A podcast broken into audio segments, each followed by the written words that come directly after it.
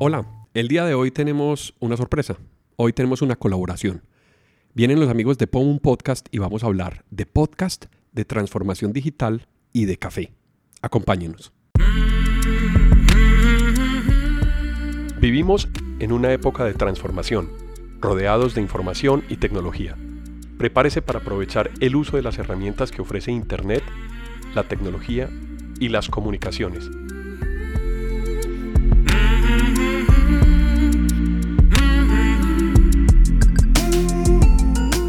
Conózcalas y aprenda cómo usarlas mejor. Bienvenidos.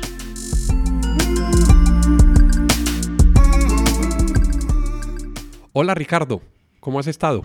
Bien Alejo, muchas gracias y muy contento de que arranquemos una nueva temporada, ya que tuvimos un pequeño receso por eh, motivo de fin de año, pero aquí estamos otra vez con, con todas las filas puestas. Claro, tuvimos muchas vacaciones, Ricardo. Yo creo que descansamos bastante y hay que empezar con mucha energía y creo que vamos a empezar un podcast muy chévere el día de hoy, donde vamos a revolverle un poco de café al podcast. Cuéntanos a ver de qué se trata. Vamos a hacer una colaboración. Tenemos a los amigos de Pomum Podcast y eh, vamos a hablar de podcast, pero vamos a hablar de café también. Qué bien. Marce está con nosotros acá y José está con nosotros también y vamos a empezar a hablar un poquito de la experiencia que han tenido ellos en podcast alrededor de su tema que es café, la escuela de café y vamos a intercambiar posiciones, vamos a intercambiar experiencias y esperamos que esto les sirva a las personas también para que vean un ejercicio de aplicación de transformación digital a un tema que puede ser tan difícil o tan lejano a la tecnología como es el café.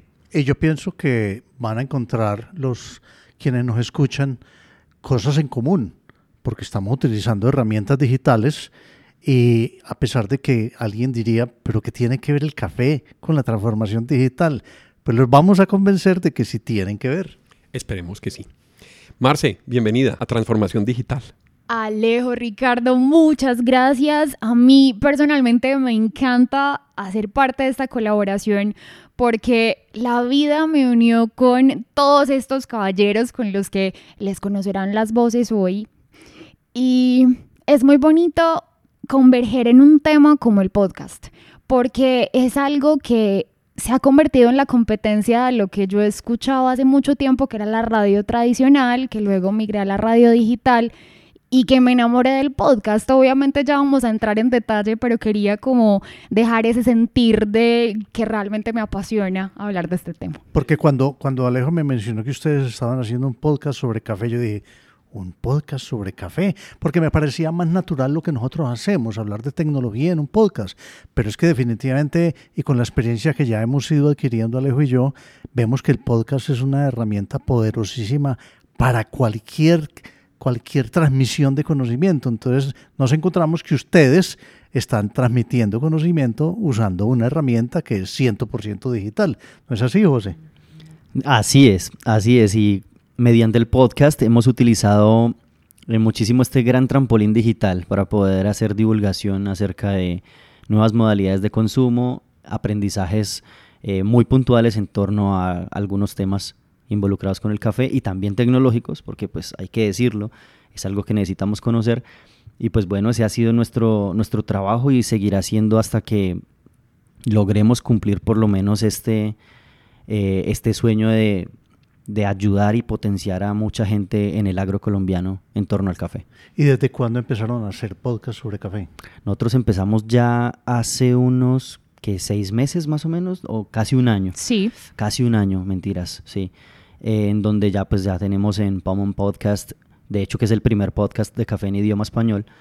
Em, tenemos ya la primera temporada, acabamos de iniciar esta segunda temporada y ahora vamos a tener un poco más de amplitud en cuanto a la información y divulgación del café para todas las personas. José, gracias primero por estar aquí en Transformación Digital. Qué bueno porque... Qué pena, no lo presentamos. No, lo presentamos, no lo presentamos, pero ya lo estamos presentando. José, esta es tu casa. Vamos a hablar muchos temas. Y yo quisiera empezar con una pregunta, José. ¿Cuándo empiezan ustedes a tener la iniciativa de, bueno, utilicemos podcast? ¿Para qué? ¿O para qué lo utilizan? Sí, exacto. Bueno, medios digitales pueden haber varios. Y aquí hay algo personal y es que eh, Marce, que es, mi pareja, siempre ha tenido una gran afinidad por estos temas radiales, ¿no? Y bueno, y, tenido también una gran afinidad con esto del podcast y pues yo me encuentro un poco más familiarizado con este tipo de medios porque me ha costado muchísimo salir en video y sé que también entiendo que debo ser el divulgador principal porque tengo una, responsabilidad también social con, muchos caficultores y con muchas personas que, trabajan con nosotros que necesitan de esta información para poder salir a hacer cosas interesantes. Entonces, dada esa responsabilidad, elegimos el podcast para poder hacer divulgación primaria, que la idea es poder también abarcar el medio del video y demás, pero pues con, el tiempo y con el debido manejo lo haremos. Eh, entonces elegimos arrancar por ahí porque pues a Marcela le encanta, entonces ella es la que, la que tuvo esta maravillosa idea de empezar con este proyecto que hoy se llama Pomon Podcast. ¿Y qué conclusiones o qué experiencias pueden ustedes mencionar de lo que ha sido el podcast en el medio? Es decir, hay retroalimentación de productores, de consumidores, de intermediarios, o apenas consideran que están sembrando y que todavía no hay mucha reacción. Bueno, en cuanto a el podcast, hasta ahora se está empezando a dar a conocer. En, bueno, en algunos países de Latinoamérica, porque si hablamos de España, España está bastante avanzado. Pero todavía el reto es primero que la gente diga podcast y no digan podcast o digan podcast o digan... ¿Es real? Primero que digan podcast, ¿no? Porque pues ese es el primer reto, hacer que la gente empiece a conocer este medio, que sepa que existe, que sepa que puede acudir a él como un medio educativo. Es que bueno, también tenemos que abrir el abanico y los podcasts ustedes los pueden encontrar de lo que quieran de tecnología, de café, de noticias, de, de baile, de un montón de cosas que hay. Entonces, este es un gran medio para poder aprender lo que uno quiere, lo que uno necesita, lo que uno le gusta. La mayoría de la gente no sabe de dónde salió el nombre de podcast. Ah, Ustedes sí Alejo sí sabe. Sí, claro. Y Alejo sí sabe. Es la unión de dos palabras. 2014, hágale. Es la unión de dos palabras, porque cuando Apple saca el iPod, empiezan las personas a grabar audios y empiezan a subir esos audios a, los dispositivos que reproducían el audio, que sería en ese caso el, iPod.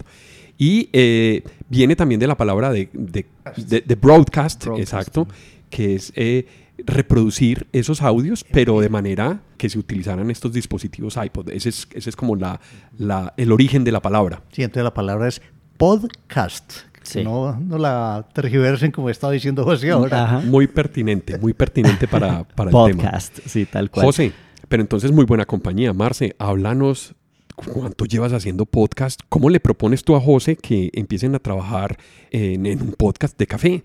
Realmente esta ha sido una experiencia muy bonita porque yo desde 2016 eh, llevo haciendo radio digital en vivo eh, y entonces pasaron cuatro años y, yo decía, bueno, eh, la competencia real de la radio hablada, sea digital o, la análoga que conocemos, es el podcast. Ok, ¿qué es podcast? Entonces yo comencé a escuchar radio ambulante, eh, los podcasts de estos chicos de cosas de internet en Bogotá y empecé como a abrirme a un universo que era infinito, como nos dice José, o sea... Nuevo además. Por supuesto pero nuevo aquí, nuevo en Colombia, porque en España está súper avanzado, en Estados Unidos nos llevan años luz, pero es muy bonito cómo podemos contar historias diferentes mediante podcast. Podemos llegar a la gente de una manera diferente mediante podcast. Entonces, a partir de esta experiencia personal, pues yo decía, bueno, mi novio tiene una empresa de enseñanza de café y a él le gusta la tecnología, qué bueno unir estas dos cosas, estas dos formas, esto que también nos gusta mucho y por supuesto algo que caracteriza mucho a José es que a él le gusta mucho enseñar. Entonces se unían un montón de cosas muy bonitas que hacían que pudiéramos hacer un podcast en el que literalmente habláramos de eso que nos une desde lo empresarial. La transformación digital de la enseñanza. Si quieres conocer los retos en educación y apropiación del conocimiento en la cadena productiva del café, escucha el episodio especial de Pomon Podcast en colaboración con nuestros amigos del podcast Transformación Digital. Accede a nuestros episodios mediante iVoox, Deezer, iTunes, Spotify y Google Podcast. Por Así es. supuesto. Sí, cambiar de el antiguo docente de tablero, que llenaba, llenaba un tablero de, de conceptos, eso está muy bueno, pero ya no se utiliza tanto cuando hablamos de escuelas que están utilizando amplios medios. Pues ya existe el formato video en el cual uno puede consultar los conceptos que necesita y el profesor ahora viene a utilizar lo que realmente vino a hacer eh, en el mundo, digámoslo así, o su tarea fundamental, que es agarrar esos conceptos que ya la persona aprendió y empezar a crear nuevas cosas con lo que aprendió la persona en clase. Yo creo que eso tiene un valor muy grande porque le da contexto también a una clase. No solamente se queda uno con la clase de tablero y de copiar y de escribir en el cuaderno, sino que se le va volviendo más ameno con un contexto en donde inclusive se ayuda a fijar las ideas que uno viene eh, estudiando, Así que uno es. viene aprendiendo. Entonces sintetiza y fija en la mente toda esa información que viene recibiendo en el tablero, pero de una manera complementaria, amena y en momentos que puede aprovechar uno donde no está haciendo, donde puede hacer otras cosas, donde se puede transportar, donde se puede estar preparando sus alimentos Así o es. donde puede estar haciendo otras actividades. Entonces, estás aprovechando el tiempo además en un tema que es de tu estudio, de tu trabajo o de tu injerencia en ese momento. Y que le vas a sacar provecho. No, y además que el universo digital ya venía hablándonos hace tiempo, no sé, de pronto ustedes alcanzaron a utilizarla en Carta 98. Claro. No sé Total. si la Hasta persona los que juegos. Claro. la persona que en este momento nos lleva en su dispositivo móvil escuchándonos, de pronto está soltando ahí una risa, pero es real. En Carta ya lo sabía. No sé quién es esa compañía, pero en Carta cumplió con la tarea fundamental de hace un tiempo, no sé si ustedes se acuerdan, era poner los conceptos en un solo lugar para que la persona fuese donde fuera, pudiese estudiarlos, obviamente en su hogar o en, en algún lugar así, y que luego pudiese socializar esos conceptos en clase.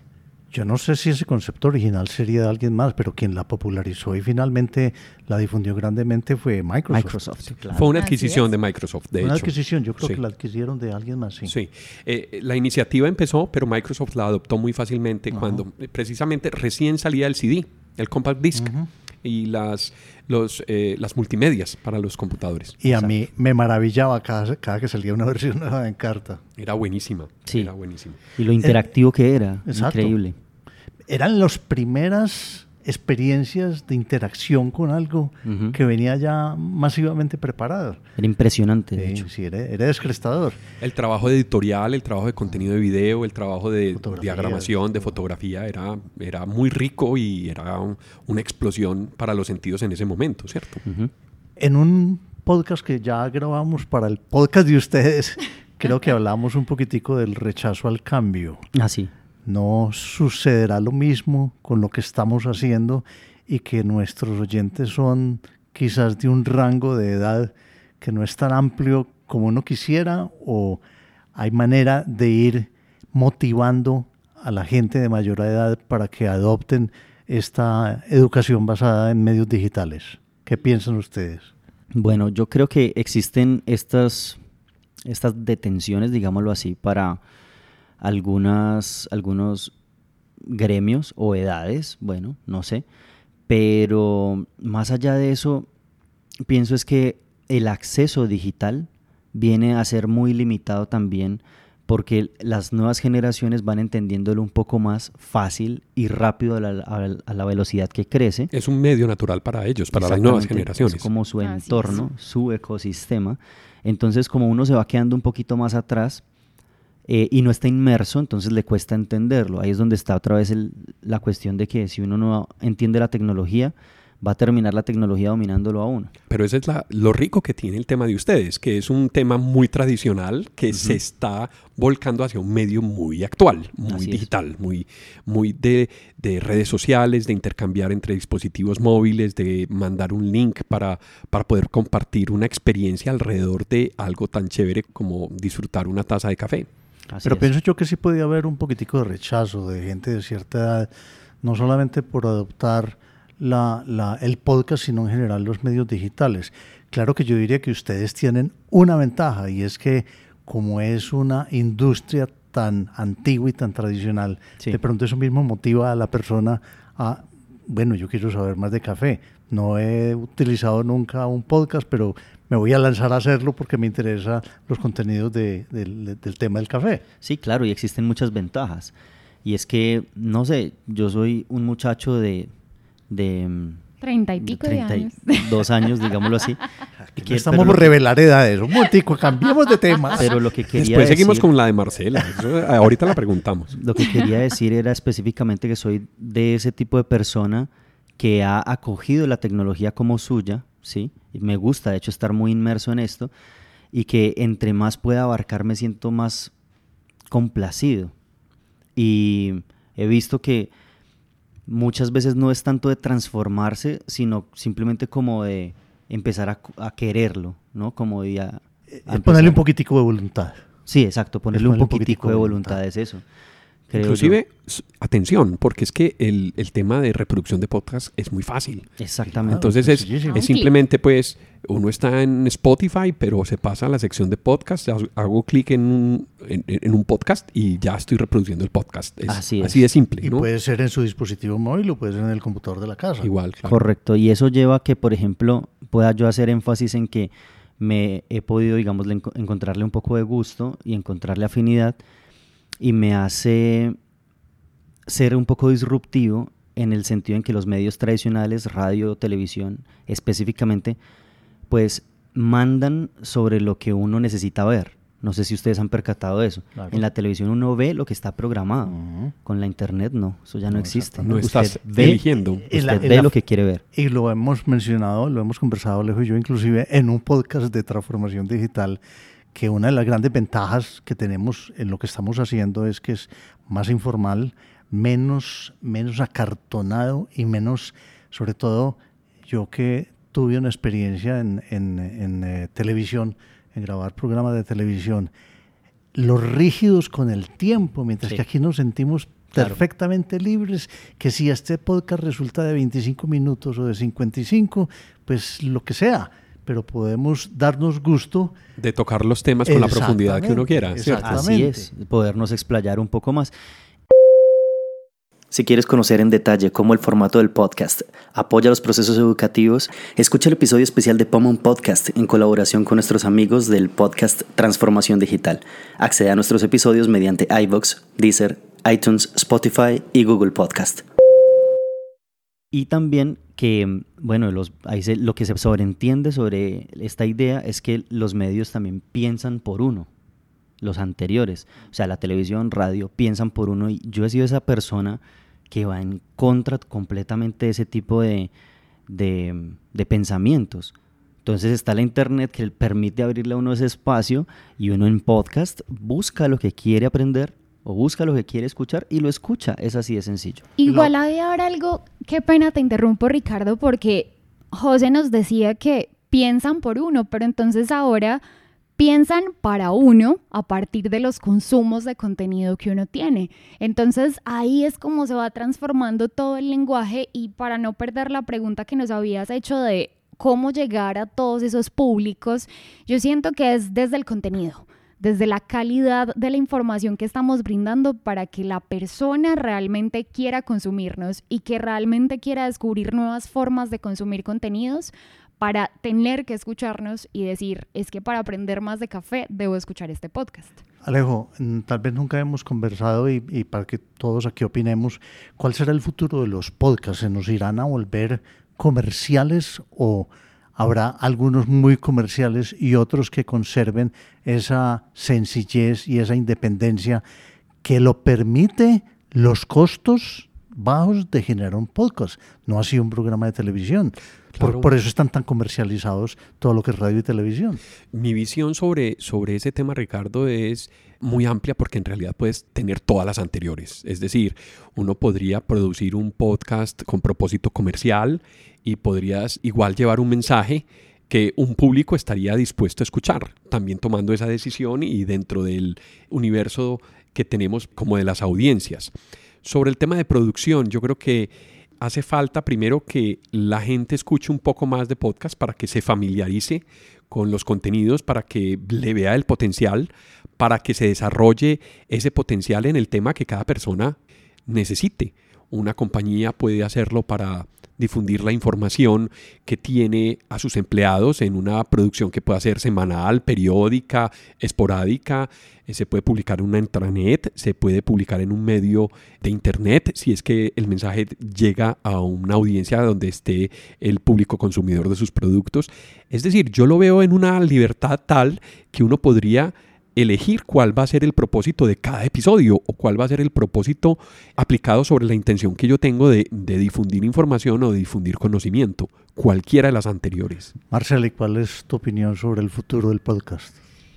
Yo lo veo desde el punto de vista de la libertad que lo ve Alejo, pero también creo que un futuro muy cercano es que las grandes productoras de podcast van a coger mucha fuerza. Estoy hablando de que Spotify, una empresa que nació para distribuir música, ya tiene en Miami unos estudios de grabación de podcast. Ya le ha dicho a creadores de podcast, vengan y hagan sus podcasts acá y los distribuyen exclusivamente con nosotros. Entonces, viene siendo que si dejamos que se monopolice esto, vamos a perder un poco la libertad sin embargo, si nos adaptamos a eso que viene, es más lo que nos decía José en el anterior podcast que grabábamos para Pomum Podcast, que debemos estar adelante a lo que viene de los avances de la tecnología y a los avances de, los intereses de las empresas, porque ahora los que sabemos el poder del post podcast, iba a decir podcast, qué mal. Em, ve, ve, ahí está. Oh my God.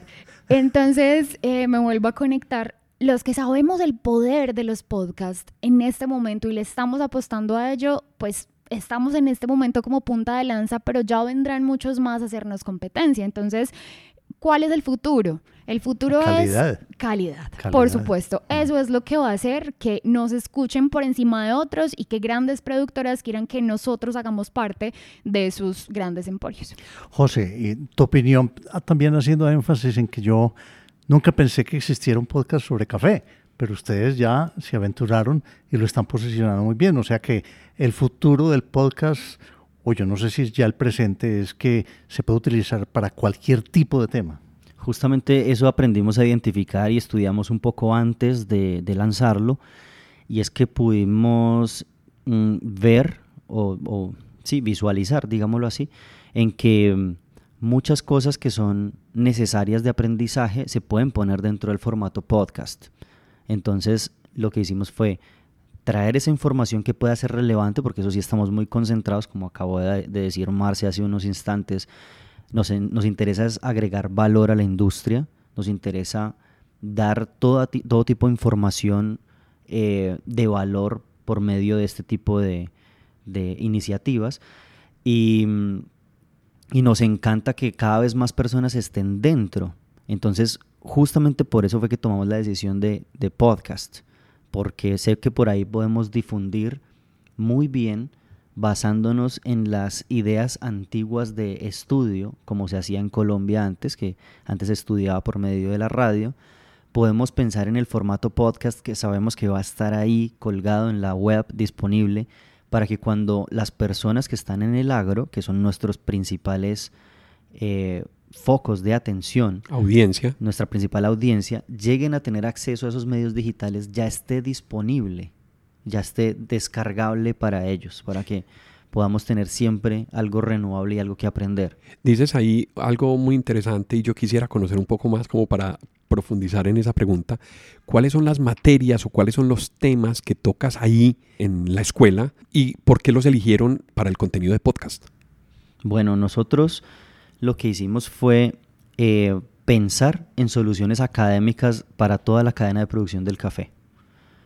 Porque la idea que nosotros eh, identificamos como problemática en la cadena productiva del café es una desconexión académica específicamente entre la producción, los profesionales de todo el medio y el final de la cadena que son los consumidores. Entonces los profesionales de todo el medio tienen una facilidad de tener acceso a la información porque claro, uno encuentra catadores, tostadores y baristas que pueden tener algún conocimiento eh, de toda la, producción del café, pero muchas veces el mismo productor no tiene conocimiento de todo el mercado. Eso sucede. Y lo mismo, el consumidor a veces no tiene conocimiento de cómo funciona el café, simplemente es un polvo que disuelve en agua y ya.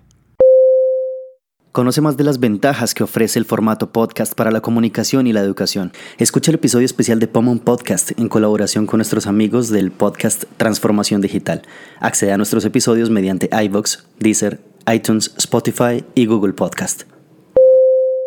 Increíble. O sea, empiezas a hablar de café y dan ganas de tomar un café. bueno, entonces, eh, no sé si quieren que hagamos una pausa para tomar café, pero yo tengo otra pregunta, aunque sé que me van a responder.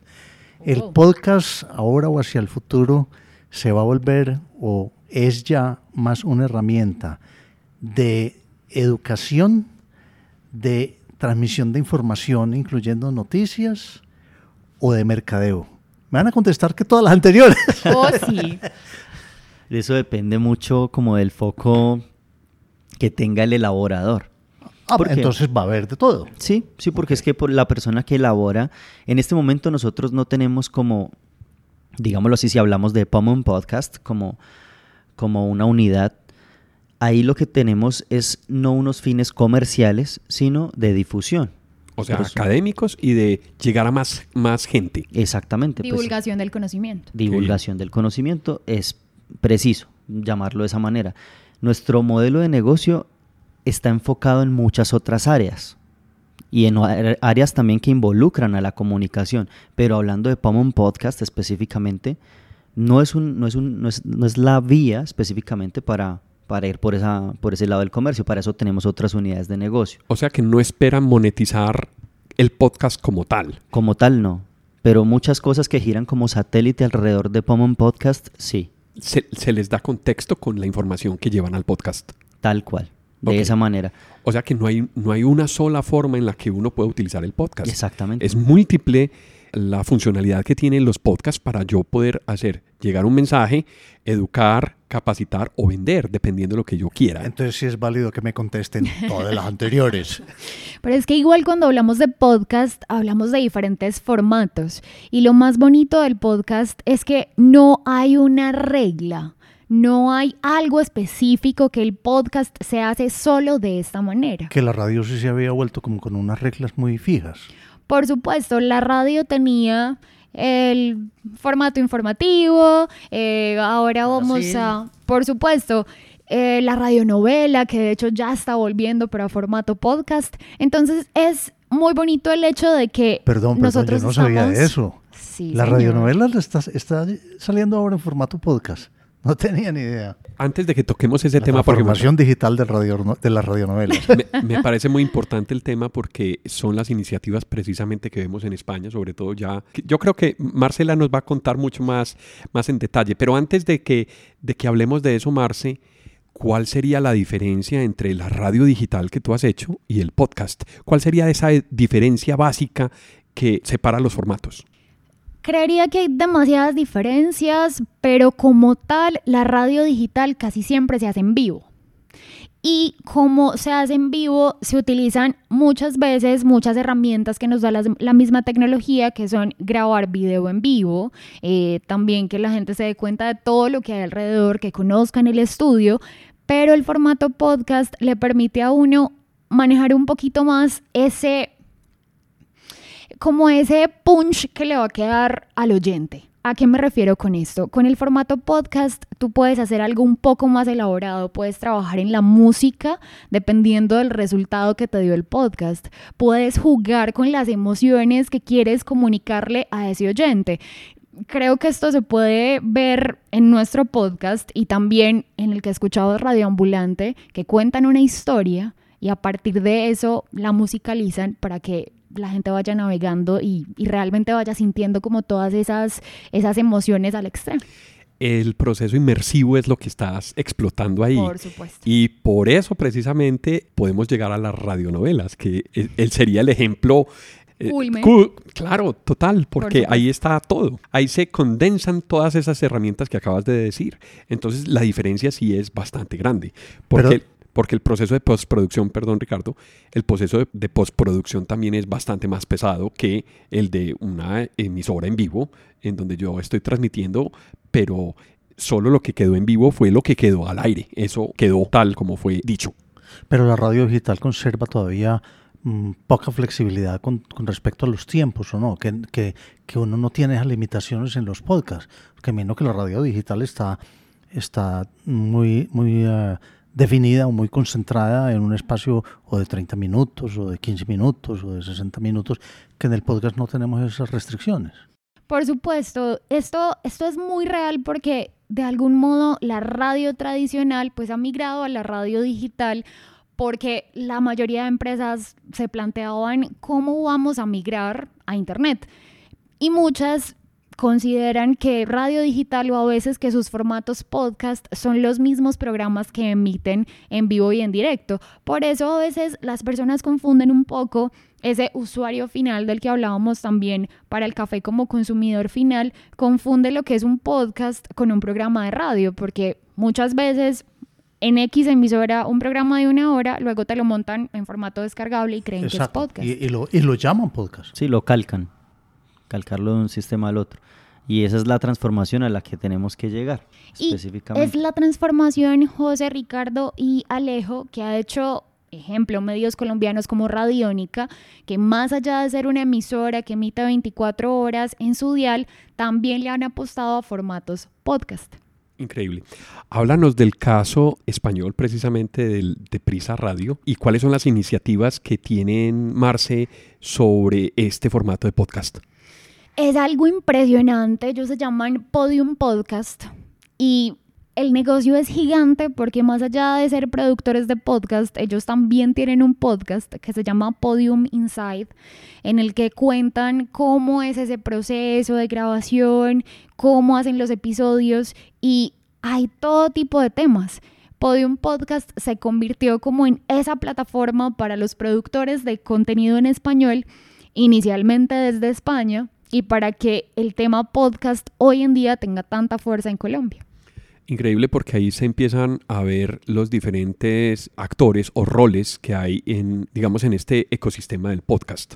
Eh, estamos los independientes que estamos haciendo podcast, como ustedes en eh, su escuela de café, como nosotros en transformación digital, pero existen también integradores o plataformas o difusores, es decir, hay muchos más roles en donde si uno empieza a utilizar esos roles puede llegar a más audiencia porque entonces esas mismas plataformas como Spotify, por ejemplo, se encarga de difundir más el mensaje que uno lleva y si el mensaje, volvemos a la calidad, ¿cierto, Marce? ¿Cierto, José? Por supuesto. En caso de tener una muy buena calidad, pues entonces va a haber muchas personas que les interese escuchar esa información, cómo se está produciendo y el mensaje que lleva. Conoce más de las ventajas que ofrece el formato podcast para la comunicación y la educación. Escucha el episodio especial de Pomon Podcast en colaboración con nuestros amigos del podcast Transformación Digital. Accede a nuestros episodios mediante iVoox, Deezer, iTunes, Spotify y Google Podcast. Claro, sí, es, es, es algo abrumador también saber que tenemos como esa responsabilidad en la que pues el podcast se vuelve un medio de difusión también masiva y debe uno estar acorde a múltiples eh, públicos, porque también por más de que tengamos una estrategia y decidamos llegar a un público específico, estos públicos siempre se desvían y venimos a ser escuchados por más gente de la que uno tiene programada, porque pues uno no conoce todo esto y además no existe una fórmula para, para amplificar este tipo de audiencias. Entonces, nos parece muy charro que, por ejemplo, tengamos más audiencia en unos lugares que en otros, o más audiencia de unas edades que de otras, y así. Entonces, este tipo de cosas nos hace pensar en esa responsabilidad que tenemos en estos medios. ¿Y cuáles han sido las sorpresas? Háblanos de territorios. ¿A dónde? Que nosotros también hemos tenido sorpresas.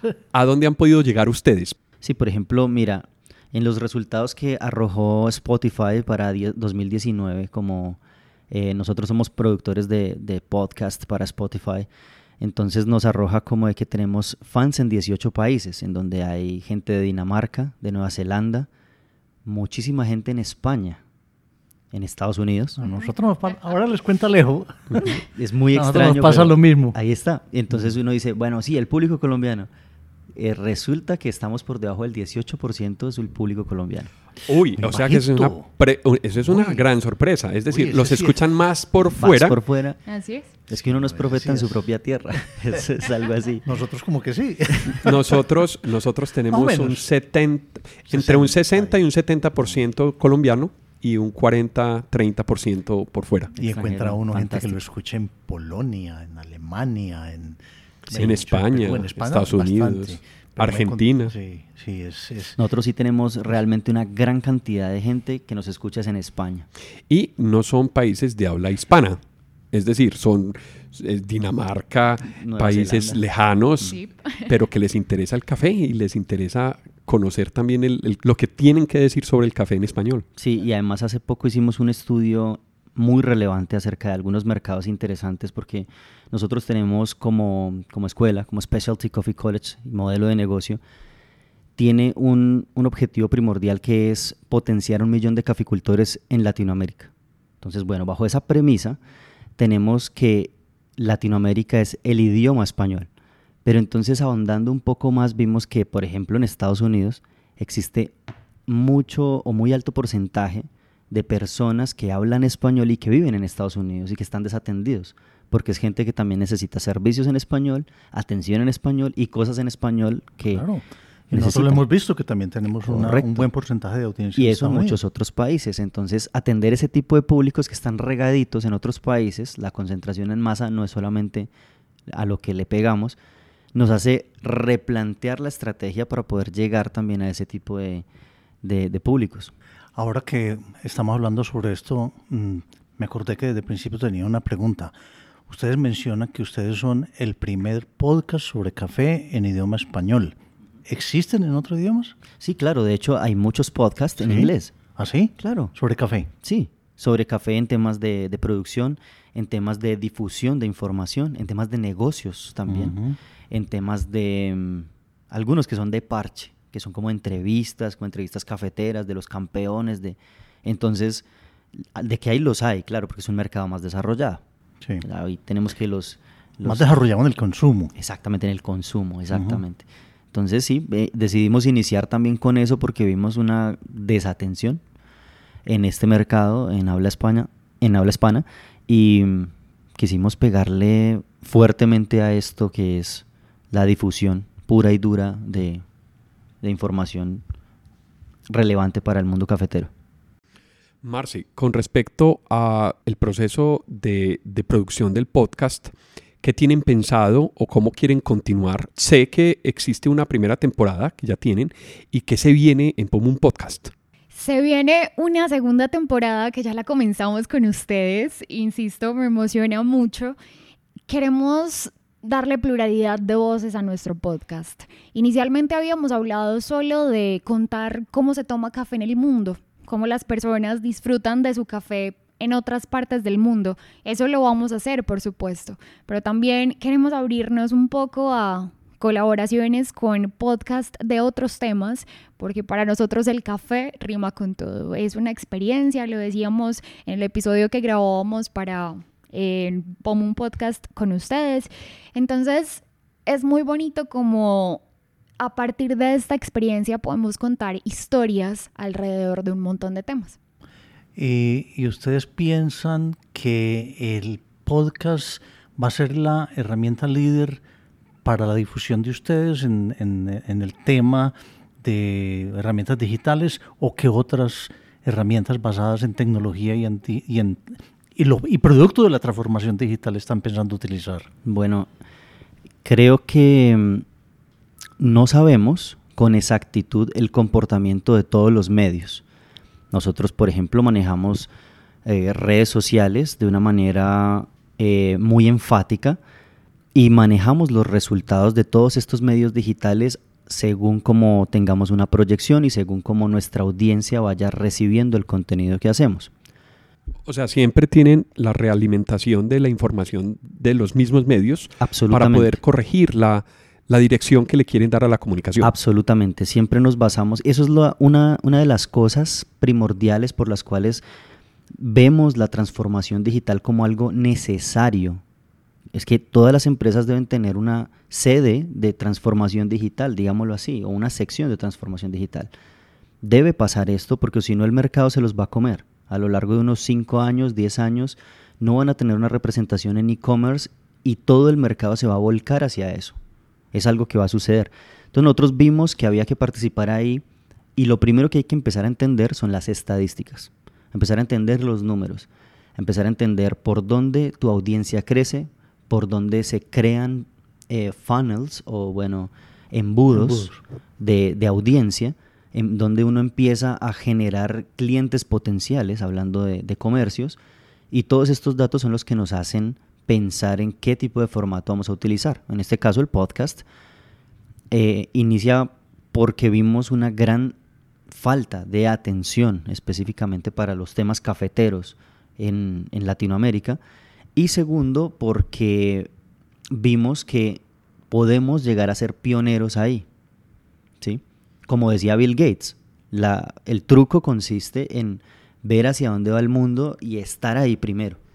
Buenísima esa visión porque lo que le permite es crear un ecosistema digital en donde estás haciendo presencia en redes sociales, en donde estás haciendo presencia en podcast. Muy seguramente están haciendo inversión en publicidad en AdWords para Google o para Facebook o para otras redes. Completamente. Y es ahí donde los funnels llevan y conducen los compradores para finalmente convertir, finalmente también sería un, uno de los propósitos del podcast, hacer el aporte en ese funnel. Correcto. Hacer ese aporte en esa dirección para poder seducir a los clientes y que los clientes compren finalmente, en este caso, el producto de ustedes. Así es, y es una fantástica herramienta que nos, se nos ha proporcionado ahora en esta era digital y que pues pienso yo que muchas empresas, eh, más que todo de Latinoamérica, hasta ahora estamos empezando a entender.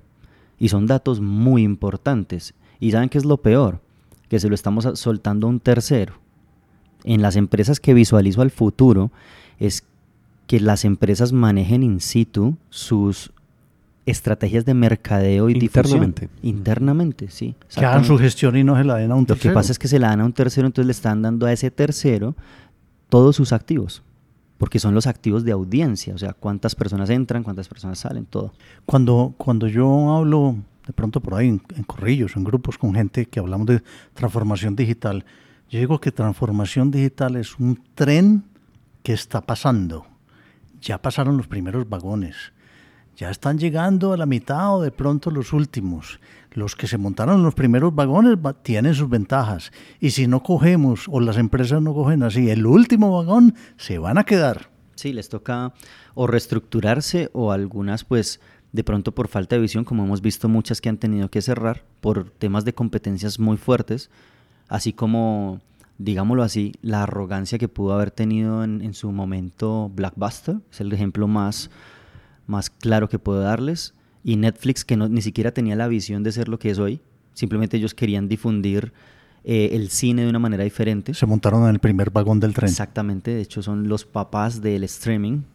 y, y, hoy por hoy vemos que Netflix se ha convertido en un monstruo súper articulado, hiper articulado, y Blockbuster quedó en el olvido total aunque podría haber tenido representación, pero creo que eso es un tema de arrogancia, ¿no? Que viene desde los CEOs, desde los presidentes de las compañías. Pero eso es, eso es el éxito que tienen las compañías que, como lo llaman en Estados Unidos, son los early adopters. Uno tiene que ver qué tecnología está emergiendo y calcular y muchas veces correr un riesgo inclusive.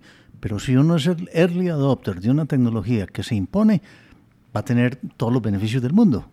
Yo tengo una pregunta alrededor de la transformación digital y alrededor del tema del podcast y es la siguiente. Si ustedes que tienen un negocio de capacitación que gira alrededor del café, ¿qué cambios han tenido que hacer de esa difusión tradicional versus los medios digitales? ¿Qué oportunidades han visto ahí que les permitan hacer mejor su trabajo, más rápido su trabajo, más eficiente su trabajo? Internet se convierte en el mejor portafolio porque Internet nos abre al mundo, nos abre las puertas eh, del mundo completo. Entonces... Y hoy en día hay que estar globalizado. Por supuesto.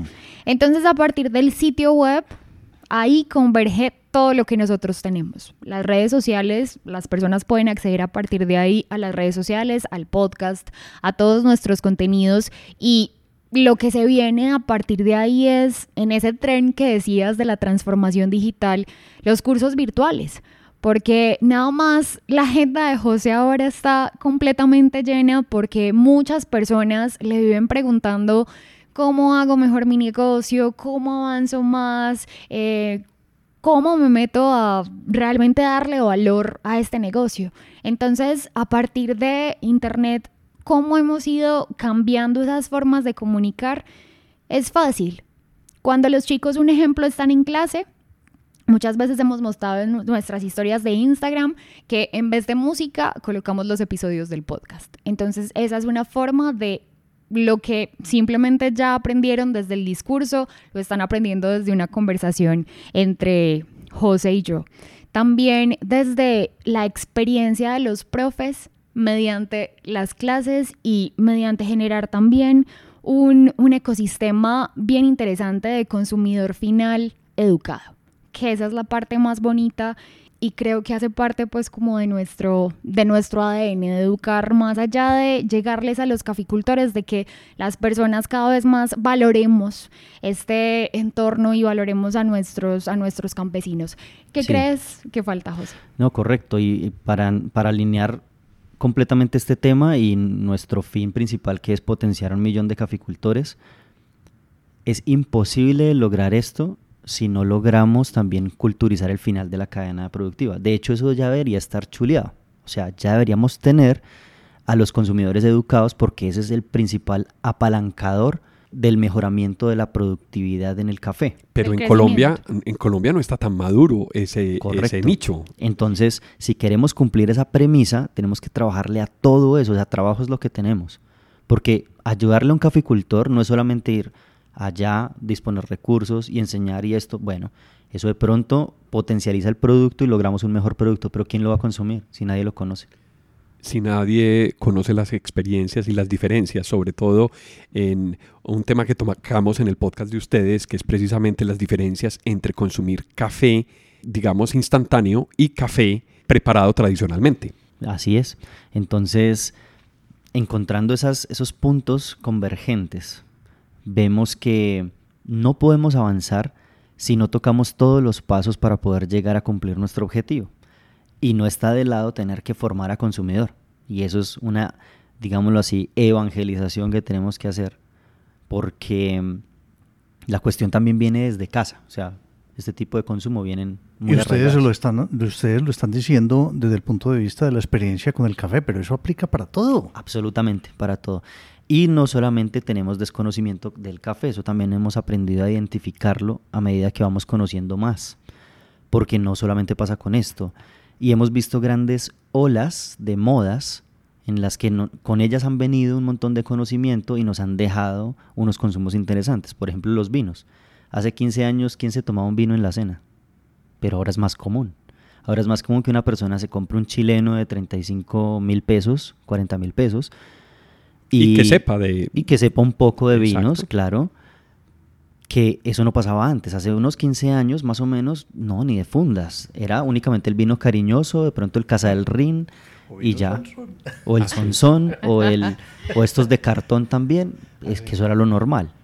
Ahora aprendemos un poco más hacia el gusto del vino de mesa. Entonces lo mismo va pasando con el café. La moda también tiene consigo esa transformación cultural que puede llevar también hacia el lado digital de manera muy interesante. Y el ejemplo arrastra. Así es. Bueno, ha sido una experiencia muy chévere eh, tenerlos a ustedes aquí. Muchas gracias por venir. Ricardo, muchas gracias también por estar aquí en Transformación Digital. Alejo, con mucho gusto. Sabes que siempre disfruto mucho hacer esto y ya con este receso que tuvimos nos estaba haciendo, me estaba haciendo por lo menos a mí mucha falta que grabáramos. Sí, buenísimo. Ya vamos cogiendo más, más velocidad en este 2020. A ustedes que nos acompañan, muchas gracias por estar en este momento de transformación digital. Hasta pronto. A quienes nos escuchan y nos acompañaron a lo largo de este episodio, muchas gracias por estar en Transformación Digital. Recuerden que pueden escribirnos por correo electrónico a la dirección alejandropelaesr.gmail.com También pueden visitar nuestra plataforma ingresando a la dirección https apelaes.podbean.com. En la aplicación de Podbean pueden dar clic a me gusta y dejar sus comentarios. Este podcast está disponible en las plataformas de Apple Podcast, Spotify, Google Podcast, Deezer, iBox, Stitcher, además de la aplicación de Podbean. También cuéntenos qué temas quisieran escuchar en eh, futuros episodios. Si les gustó el tema y si quieren apoyarnos en transformación digital, por favor compartan este episodio con sus amigos y con las personas a quien les puede interesar estos temas.